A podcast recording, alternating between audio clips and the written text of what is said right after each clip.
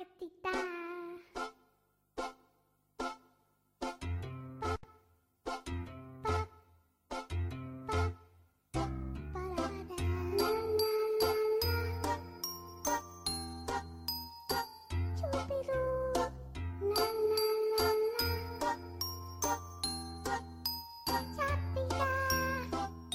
宝贝们，要睡觉啦！又到了乐乐老师的睡前故事，你准备好了吗？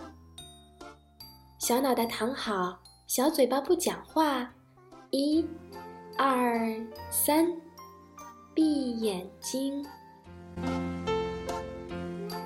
今天的故事叫《偷吃光的小妖怪》。有个小妖怪喜欢偷吃光，看。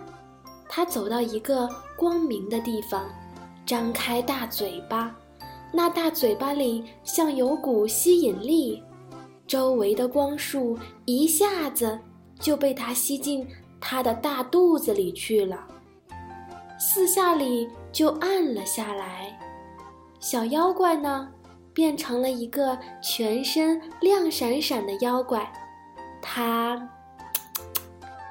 咂咂嘴。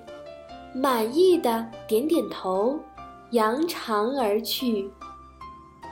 哪儿出现了这个小妖怪啊？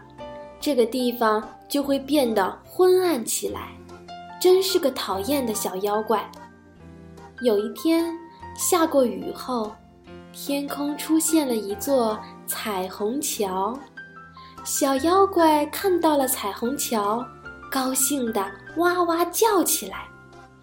哇，这道彩虹桥好多光，赤橙黄绿青蓝紫，漂亮极了，是彩虹光啊！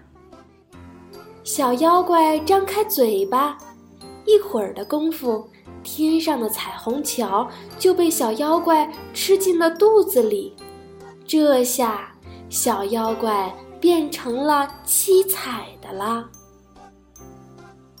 它的身上闪着赤橙黄绿青蓝紫七种光。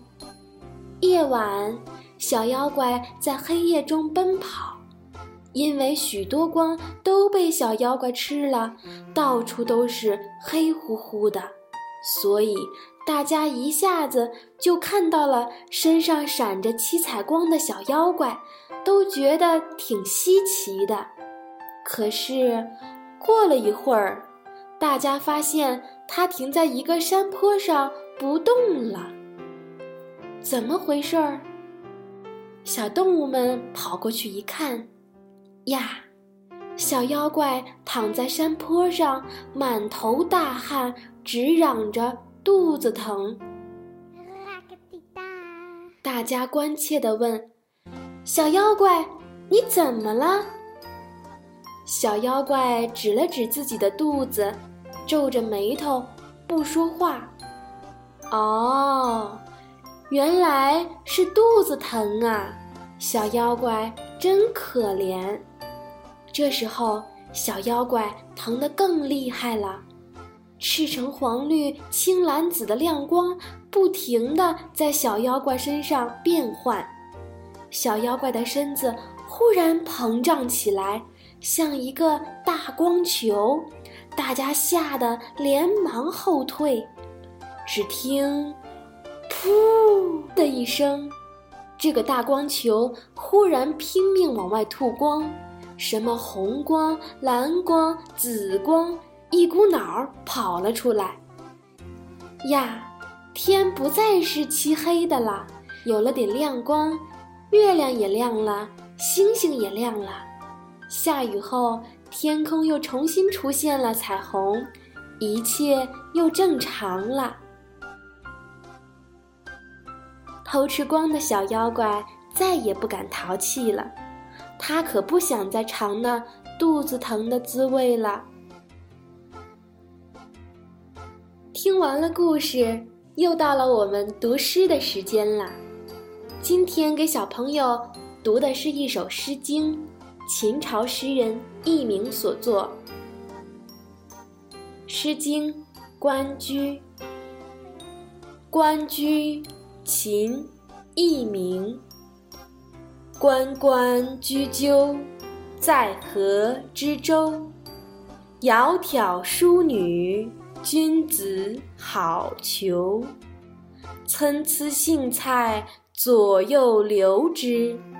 窈窕淑女，寤寐求之。求之不得，寤寐思服。悠哉悠哉，辗转反侧。参差荇菜，左右采之。窈窕淑女，琴瑟友之。参差荇菜，左右芼之。窈窕淑女，钟鼓乐之。宝贝，我们梦里见，晚安。